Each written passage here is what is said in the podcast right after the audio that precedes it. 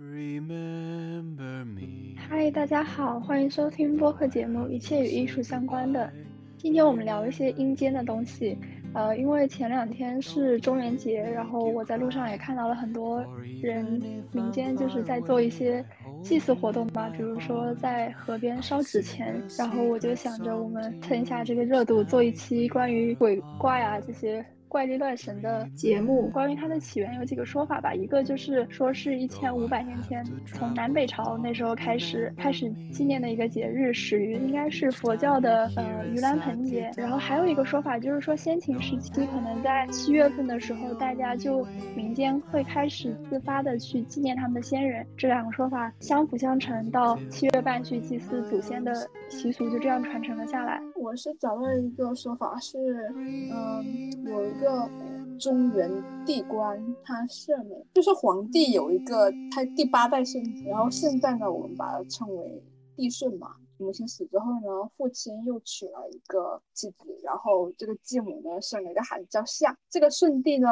经常受他继母还有那个象的，那那个舜帝呢，老还是依然孝敬他的父母，然后待他的很恭敬，也很有爱。后来舜帝在山间耕作，然后。捕鱼制陶，人们就很追捧他，然后追随他。两年之后呢，就成了一个小村落。三年之后呢，这里就成了一个市。上面说是成都市，但是我不知道是不是 指不指我们现在这个成都市？应该不是，应该不是。然后二十岁的时候呢，这个舜帝他就以那个孝闻名于天下。三十岁的时候呢，那时候是禅让制嘛，禅让制，所以前一个皇帝就是尧帝嘛。尧帝呢，就把他的两个女儿，也就是那个娥皇和女英，嫁给把这两个女儿呢嫁给了这个舜帝，然后把他的那个皇位禅让给这个舜，就因为他很孝顺嘛，所以呢，这个中元节又叫孝子节。人们就是为了追捧这个舜帝，然后也会在中元节这天拿酒肉祭拜祖先。为什么？因为这个舜帝他是。中原地官的一个什么道教大神，反正就在每年的就定这个时期，每年的某个时候，然后大家都会聚集在庙中，然后供奉他，顺便祭拜自己的祖先。呃，就是每到七月半的时候，前前后后，然后长辈就会跟我说，说晚上就不要出去乱跑了。然后就感觉，嗯，到现代这个节日就过得过得很狭隘，过得很严肃的一个节日。但是其实它在古代会。就是是非常好玩的一个节日吧，有很多的活动，放河灯啊这些，就完全不会说晚上有宵禁，反倒是大家都会自发的出去，呃，进行一些这种民间的娱乐活动，像是那个张岱就有在他那个西湖七月半里面就写说，这个西湖这边，然后七月半这个节日的时候，然后这些人大概就可以分为五类。有的就是寻欢作乐，然后再找几个美女那种，然后也有一些有一些高雅之趣的人，就是会约上自己的好友，划个小船，然后去西湖湖中央去赏月嘛。因为七月半刚好也是农历的月中嘛，然后就是满月，月亮不比八月十五的差。活动而不像我们现在长辈说的，就说这种七月半是是鬼节，晚上就不要出去乱跑了。会沾什么不干净的东西？哎，其实，在现在大家也没有太关注这个了，该出去还是不出去，社畜还是得出去打工，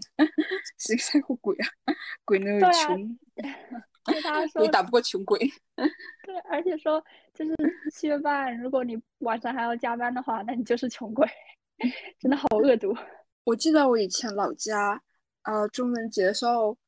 就是我们老家房子是一栋一栋的嘛，然后在墙边我们会。堆好一些小土堆，然后每隔多少距离，然后会在那个小土堆上插香。每几个小土堆，然后会有一个比较大的有一个盆子，就是里面效果就比较大。中元节那天，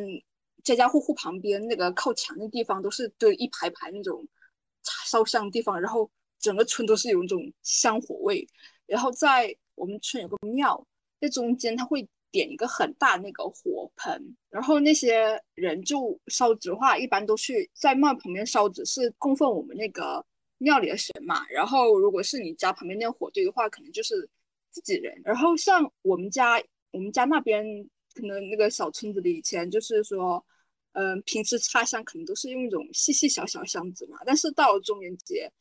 我们家都会买那种比较大蜡烛，然后插那个供奉那个盆上。对，然后我还听说在广西那边，中元节是仅次于春节一样重要的存在。然后就是大家会很很重视这个节日。小时候可能没什么感觉，因为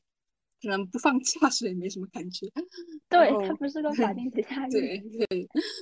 而且还蛮吓人的，因为他们说，因为那时候就是村里人都会说什么。半夜会有鬼啊，然后在墙边插香，就是为了引导那些鬼出来的时候去，就是给那个鬼搞一条路出来。所以小时候还蛮怕这东西的。基本上就是说别人家去世的人，或者是不认识的那些，就是叫孤魂野鬼。但是自己家的那些或者身边的亲友去世，就还是会以姓名或者。以他们在世的时候那个称谓去称呼他们，然后我们这边吧，就是有很多那种烧，哎，就是烧各种各样的东西啦。可能烧最多的就是烧那些什么元宝吧。然后现在科技进步了，大家也会烧手机啊，然后烧一些什么别墅啦，所以就是 就是精细化的东西啊。对，就是想让想让他们有什么就就给他们烧什么。但是这这这个天真的太热了，我感觉。走在旁边都受不了，太热了。凭着对那个已故的人的那种感情，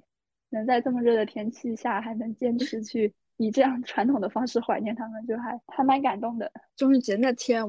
我们村可能是挺热闹的。然后在那个庙里面，我觉得就是庙里面，就是因为那个庙平时。是没有什么人来的，他平时都是有点荒废的样子。但是在中元节那天，就是有很多的蜡烛啊，火都会燃起来，然后我庙门口那个大盆也会烧火，那个供桌上那个桌子上会摆很多吃的。但是小时候就很想，很想去问他们说，为什么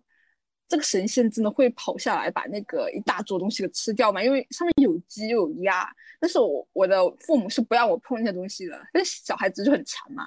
那那那时候就明白。那些供奉的食物最后到底到了谁的肚子里？然后真的是被神仙给吃掉了吗之类的？哦，还有就是我我这次我才知道，那些城隍庙原来就是跟这些阴间的，就是跟地府这些事事宜是有关系的。好像每个地方都有很多这种城隍庙，然后比较有名的像那个上海的城隍庙就是一个景点嘛。哎，其实，在我们中国古代是有很多鬼节的。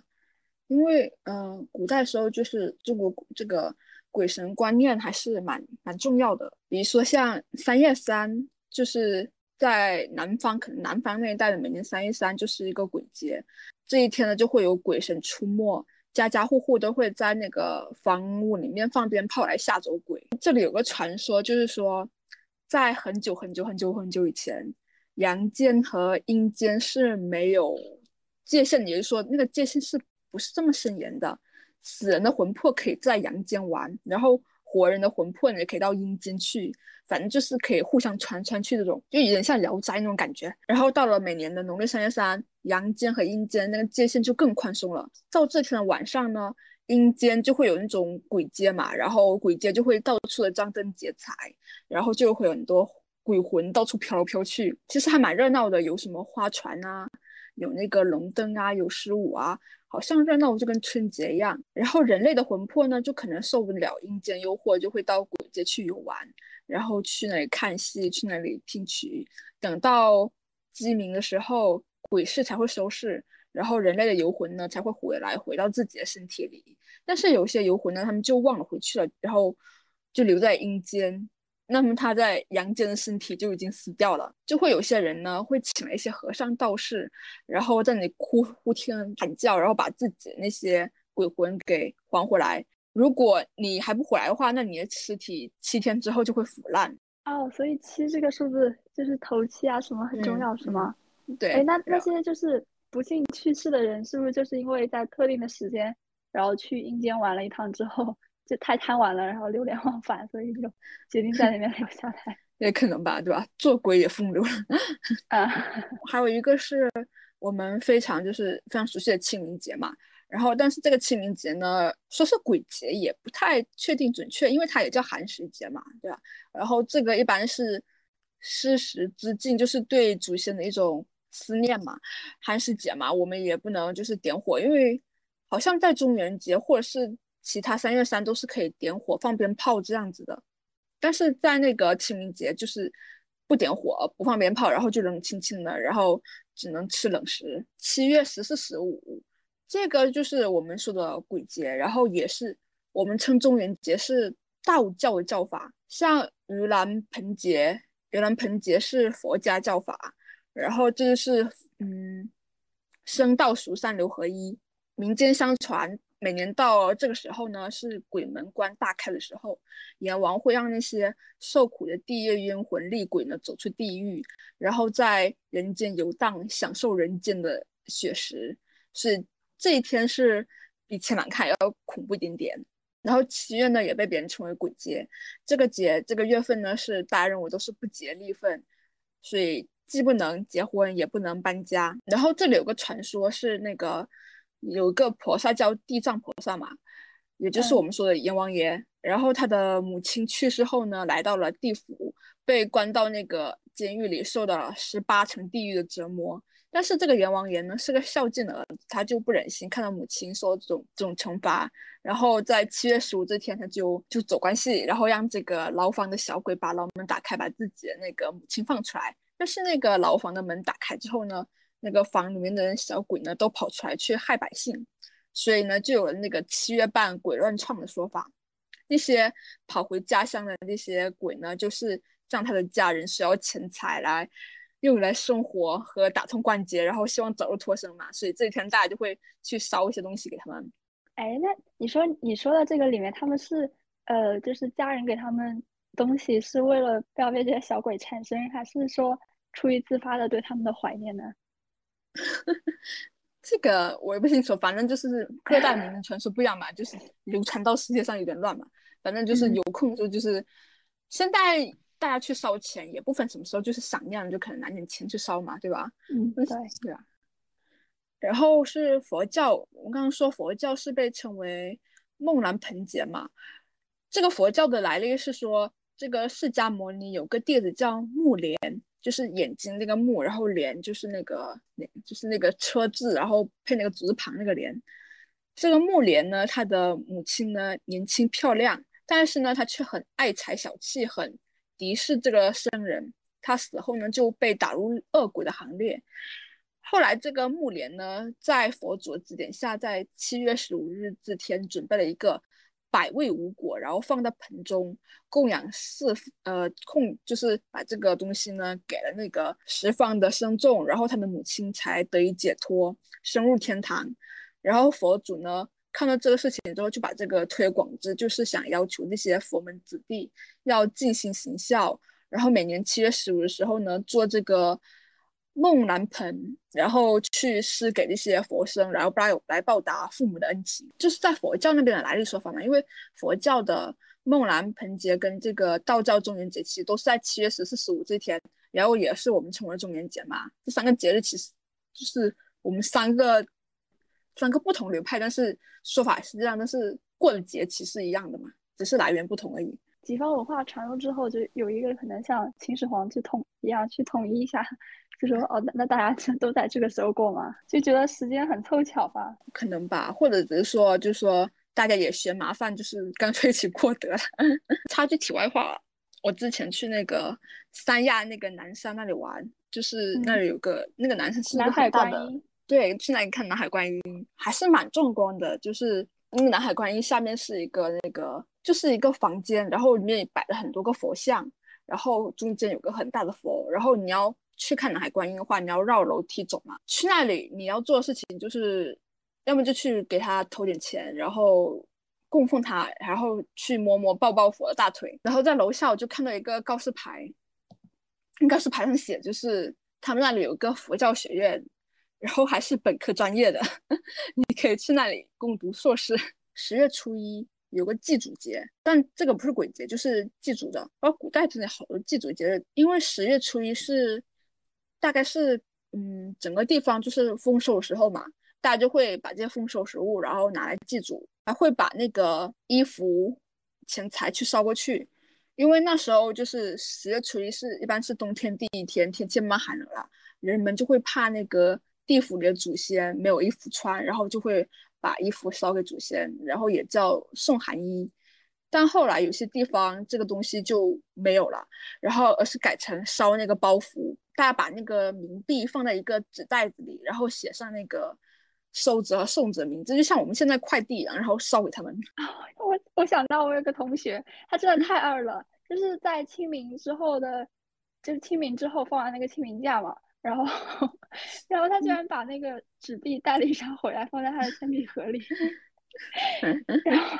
就被老师痛骂，说他神经病啊，为什么为什么要带这种？就而且是带那种面值很大的冥币，然后就上面写什么天地人民银行，然后把大家都吓一跳。我不是考不上去。十月一不是，我就说十月一之后应该就是冬至了吧？应该吧，应该反正是冬天快到了，然后所以会才烧一些衣服。我感觉每年就是这种呃，像是去祭祀祖先的这种节日，好像每年至少有三四次。光是比较大的这种就是清明，然后中元，还有个冬至，好像是我们这边就是雷打不动，每年都会都会有这种嗯，像一个节日一样去祭祀，大规模的祭祀的一个时间点。哎，那就是古代皇家那种祭祀也是有时间限的，还是？皇帝就是找他的那些占星大臣，看看最近适不适合去祭祀，或者是最近不下雨了就要去祭祀。我也不太懂哎，哎，这 我是平民，我是平民，我等一下，我不太知道。嗯，他们祭祀次数很多，就除了这种，呃，除了那种就是突发情况的，比如说已经两三个月没有下雨了，是要等到下一个能祭祀的时间去，还是说最近挑个良辰吉日就就去了？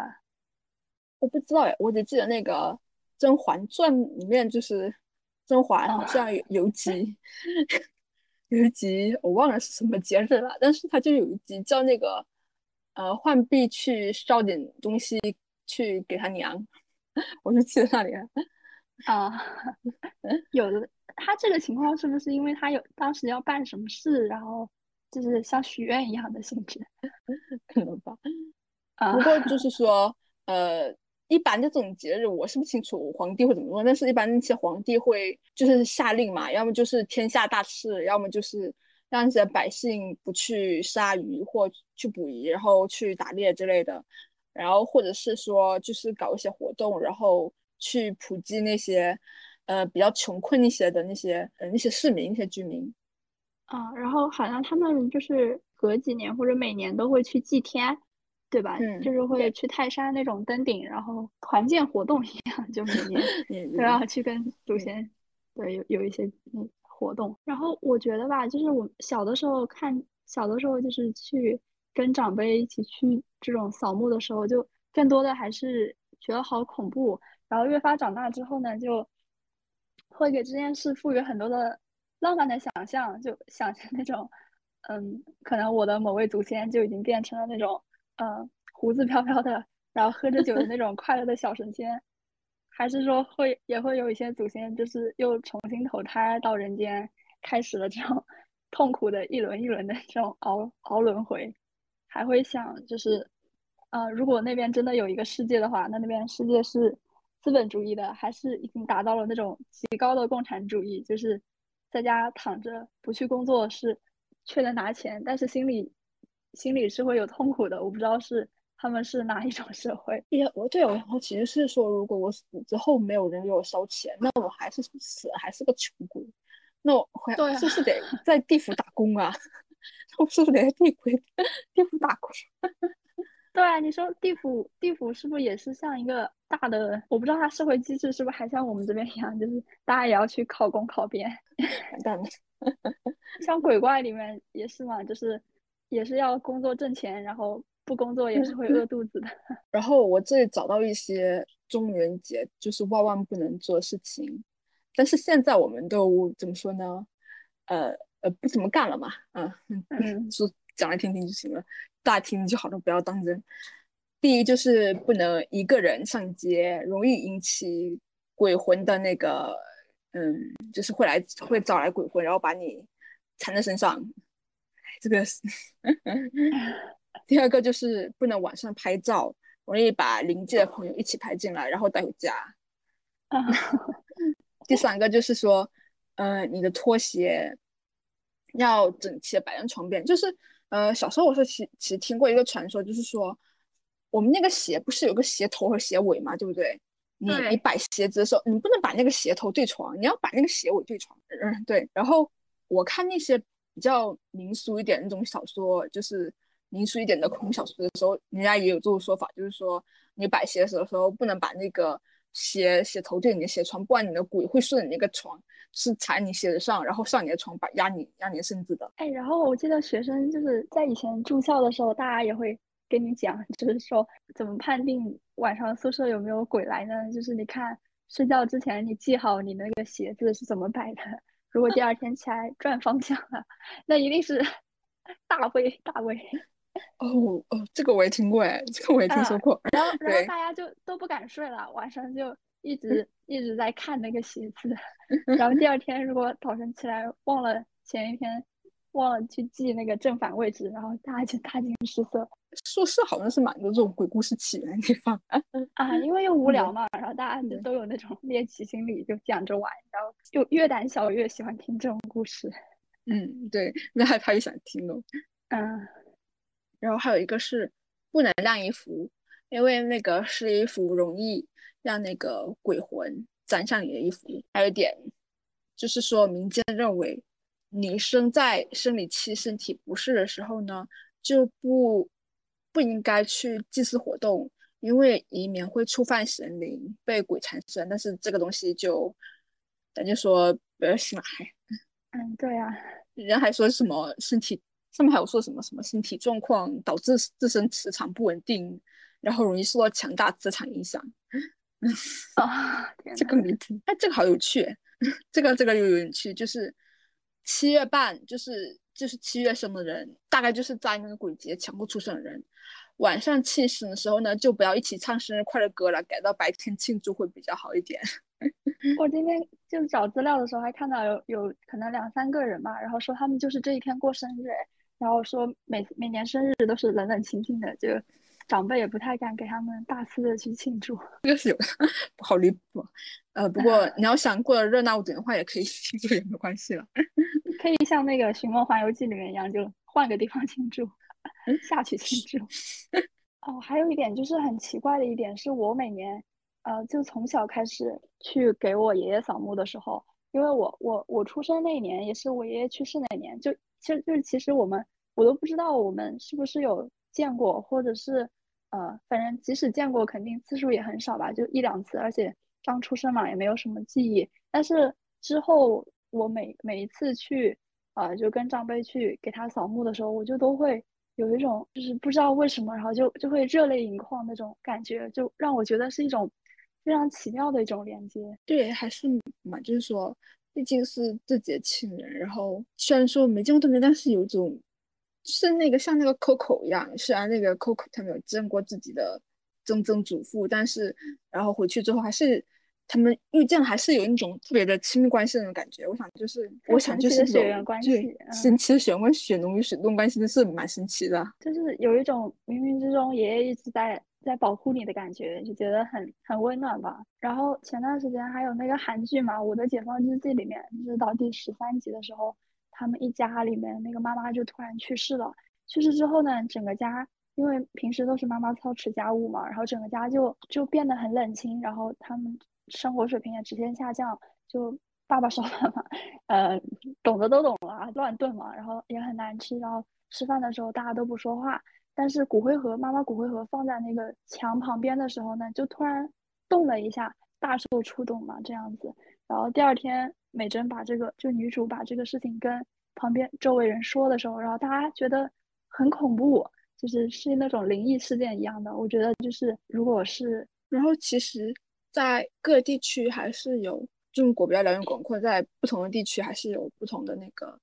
嗯。祭祀祖先的活动，包括在日本，或者是在韩国，或者在中国台湾和中国香港那边，他们祭祀活动也是不同的嘛。就比如说在台湾，是不是还以一种比较传统的方式在祭祭祀？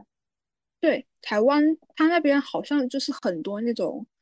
祭祀活动保持的还是很好的，而且中元节在他那边是很重要的，他们都会。举办那种很大祭祀活动，特别是游街啊，或者是呃起火香庙之类的。对，好像 就是整个闽南那个地区，因为台湾不是有百分之八十都是从闽南过去的嘛，他们好像都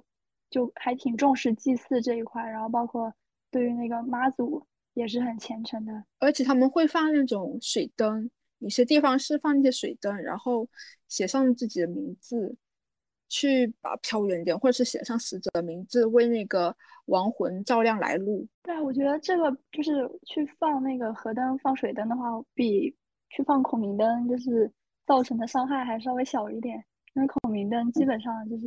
很容易烧到那些农民的大棚嘛，就对人家而言就是灭顶之灾。我也可以扯一下，就是说台湾那边就是有些活动保持蛮好的，像之前不是有一个。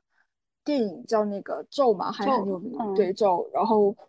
然后还有那个众仙，还有红衣小女孩呀，他们这些民俗传说还是保存的，就是还是很好的。像那个众仙也是关于鬼，我就我说一下嘛，就是如果有人上吊自尽了，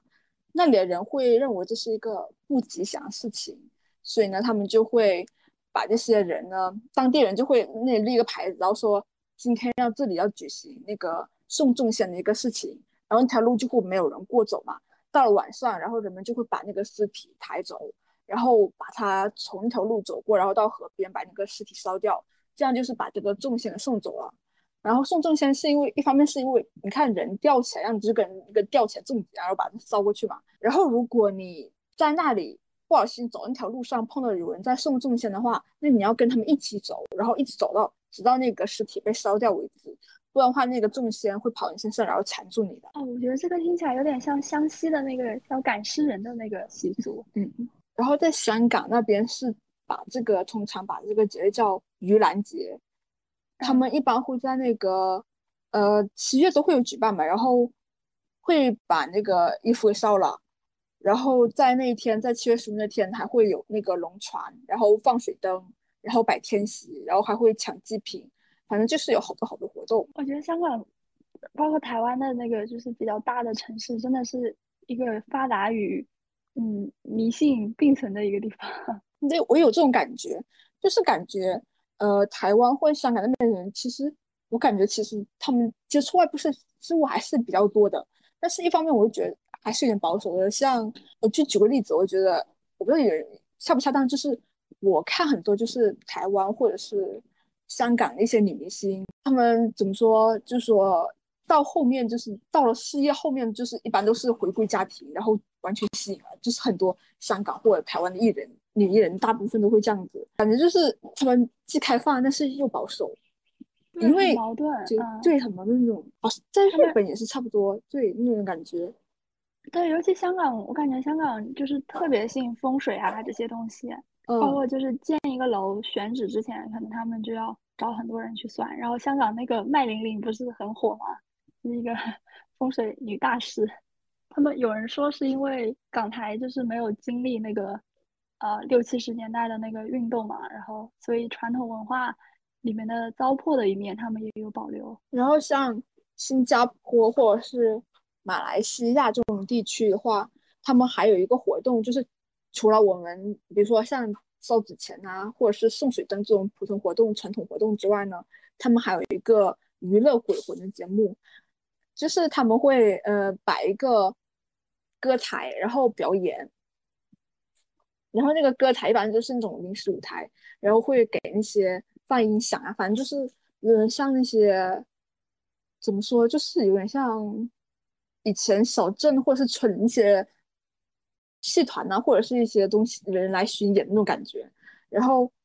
下面通常第一排的椅子都是留给鬼坐的，然后后面的都是给人做的。这个舞蹈呢 有很多，就是有一要么就是魔术，要么就是劲歌热舞，反正就是跟蹦迪一样，就很轰轰烈烈的那种感觉。但是，一般这个舞这个表演的话，有时候会过于喧嚣，然后遭到周围居民的投诉，而且有时候那个。歌台上会出现一些讲黄色笑话的那些表演人员，或者是一些穿着比较暴露的一些一些演员嘛，然后就会让很多人对，就是对这个产生误解。所以最近这几年，这个中元节这个东西，他们已经禁止那些表演歌手穿那些比较暴露的衣服，或者是嗯，不要讲一些黄色笑话，然后或者是控制音量，不要扰民这样子的，过得还蛮热闹的。与鬼同乐，还是应该是起源于中国吧？不是老有那种就是，呃，千年的狐狸，然后化身成那种漂亮的美女 来人间。来人间勾搭小书生的那种故事。有啊，关键是关键写写这种故事的会不会很多就是书生，然后就因为读书太苦闷了，又没有什么娱乐活动，然后就想要有个美女作陪，但是又知道美女好端端的不会来陪他这个穷书生，所以就又安插这样一个 对，嗯，让他就是给他设定这样一个是狐仙变身的 狐狸狐狸变身的这种 美女。这么不是还说那个妲己后面跑到日本了吗？对吧？变成一早前，在日本的话，因为日本的时候是日本中国在隋唐时期的佛教联系是比较紧密的嘛。然后我之前也说，就是佛教那边叫盂兰盆节嘛。然后盂兰盆节呢，在飞鸟时代呢，就由就是在隋唐时期从中国传入日本的。然后那边人就叫浴盆，就是皇帝那个用那个浴盆嘛，就不是不是就就是皇帝那个字那个浴嘛，反正就是。然后一般都是在八月十三或到呃八月十六这中间进行，然后十三日之前呢去扫墓，然后十三号呢就去接生人鬼魂，十六号就送。他们也会跳一种舞蹈，有没有看过那个那个什么蜡笔小新或者是那个樱桃小丸子里面就有。就是当时我看有一集，就是好像是《樱桃小丸子》里面就有一集，就是关于讲这个节日的。然后小丸子他们那个那个社里面那个镇子里面，就是周围附近居民，然后去小丸子穿上那个和服，然后去那里跳舞。而且日本人对这个节日很重视，已经把当做是仅次于元旦之外很重要的一个节日。公司一般会放假一周左右，然后把它叫做盆休。很多。在外工作日本人就会利用这个时期呢回乡祭祖，所以那时候呢，像东京啊或大阪那些大都市就很冷冷清了，因为他们都回乡祭祖了。我觉得日本好像蛮重视的，好像日本那些神神鬼鬼的传说还是蛮多的，比如说那个百鬼夜行，他们说那个《他们有人帐》里面是不是也有这个？哎，那个阴阳师那个男主叫什么？秦明对吧？呃，安倍晴明，对对对，那不是那个也是。抓鬼的吧，好像抓鬼的吧。然后感觉在这叫什么？感觉在西语世界里面，他们过那个亡灵节嘛，就是欢欢乐乐的一个节日。感觉万圣节已经传到国内，给我们过过变味了，就是买一堆糖果，然后说一句口号，发发糖这样。然后就是找机会 happy 啊，然后混装之类的。嗯，对，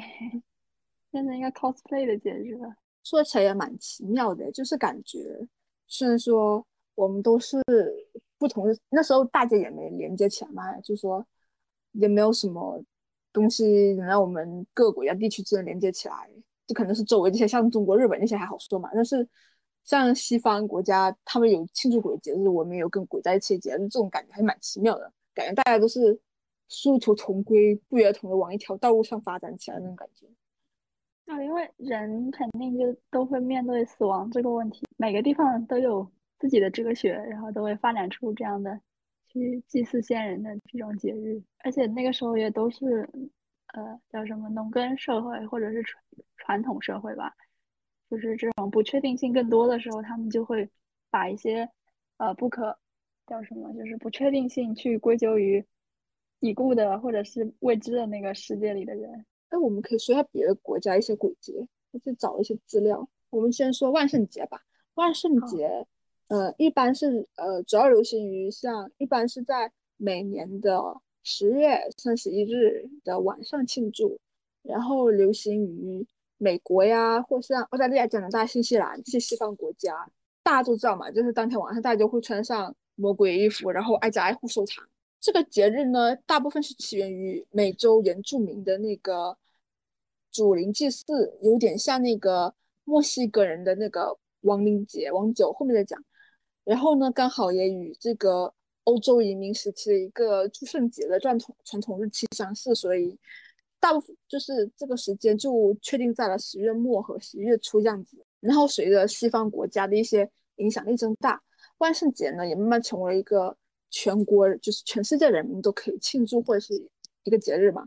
然后大部分人认为呢，这个节日呢是起源于这个。不列颠凯尔特人庆祝丰收的一个节日，可能是夏末节。凯尔特人呢，通常认为十月的最后一天呢是夏天的结束，也是冬天的开始，是一年中很重要的一个标志。然后把它称为死人的日子或者是鬼节。然后这一天呢，恶鬼会出没，死去人们的灵魂呢也会离开阴间去在世间游访。这天晚上呢，就是凯尔特人呢会戴上面具在村里游走，然后以此来吓走那些邪恶的鬼魂。然后慢慢慢慢的这些呃这些节日，然后就流传到现在。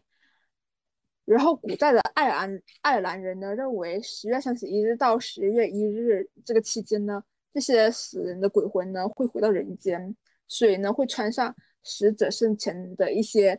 呃，就是就是就是有些人他会穿上一些奇装异服，然后进行驱鬼。当时呢，这个欧洲大陆也有一些有那个为死者施舍糖果的一些习惯。所以接受者呢，则答应以以亡灵祈祷为回报，然后到现在就发展出来，就说孩子们去各家水肉糖果习惯嘛。嗯，然后在基督教方面有这个日子，但是因为这个圣徒数目太多，所以没办法追踪，所以就把这一天就是就立在同一天来纪念他们。然后万圣节很常见的一个主题就是那个南瓜头嘛。他们把这个称为叫杰克灯笼，主要是在以前在那个英国和爱尔兰地区，当地人就会把甜菜根啊，或者是南瓜呀挖空，呃呃甜菜根啊南南瓜是到美国才有的，把这些甜菜根挖空，然后在中间点蜡烛制成这种杰克灯。后来那些人移民到美国之后呢，他们才会改成雕刻南瓜，因为南瓜比较大而且容易雕刻，所以很多家庭都会雕刻把南瓜雕成那个比较吓人样子，然后放在楼梯上。驱鬼，然后在万圣节呢，大家就会经常做一种糖叫太妃糖糖果，但是也有传闻说有人会把那个大头针或刀片放在这个苹果之中，就是当时一个民俗传说嘛，就会有。但是后所以后来这个送这个太妃糖糖苹果这个习惯就慢慢消失了。墨西哥的亡灵节，也就是那个片叫《寻梦环游记》。Coco 他们一家那个地方办的节日嘛，一般这种节日呢是摆那个糖骷髅，然后办那个万寿菊，就是电影说那个概念嘛，就是说如果人间有人记得你的话，那你的灵魂在这个死去的世界就不会消失；但如果没有人记得你的话，你就会消失掉。在挪威呢有一个圣灵节，这个圣灵节呢。人们就会把宰杀牲口，然后献祭给精灵，并供奉食物祈神祈，就是把这些供奉食物给他们，然后祈求神明保佑。在挪威有个国王叫奥拉夫二世的，他有个宫廷诗人叫索达松，然后他写了一首诗记录了这个事情，就是说索达松呢，他是一个基督教徒，但是他拒绝呢，在瑞典的一个异教徒家里。举行，那里正在进行一个精灵祭。当地人一般进行这个献祭的话，大家认为，大部分人认为，可能是因为跟粮食，或者是跟生育，还有跟祖先联系有关。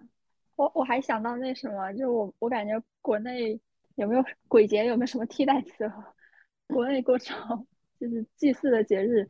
常常伴随着一种那种中式恐怖。搞很多红的东西，然后又用火烧，然后所以也是我小时候每次碰到这种节日都很害怕的原因吧。然后大人们就很沉默，一言不发，过得过得怪怪的这种日子。对，因为其实过节的时候，我爸都有时候去上班，然后我就怕说，就怕说他半夜去上班是遇到鬼怎么办？就是那种黑色的背景，然后呃火红的那种灯光。就是典型的中式恐怖，把人吓得 半，嗯，把人吓得不轻。我前几天还刚刚玩那个《子嫁衣四》，好像我我很少就是说看到国内或者是什么地方拍一些关于中元节的电影。对，好像那个 Halloween 和亡灵节拍的比较多一点。嗯，就是那个万圣节嘛，那里就有一个，呃，月光光心慌慌，就是讲一个杀人魔的。故事，嗯，这些还是有一些的。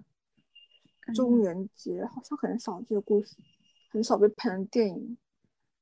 然后大部分可能出自于民间传说的记载的一些故事了。嗯，我就是觉得这个节日过成现在这样有点可惜。其实可能放再早一点，应该是一个好玩的节日。我现在找的是古代一点的故事，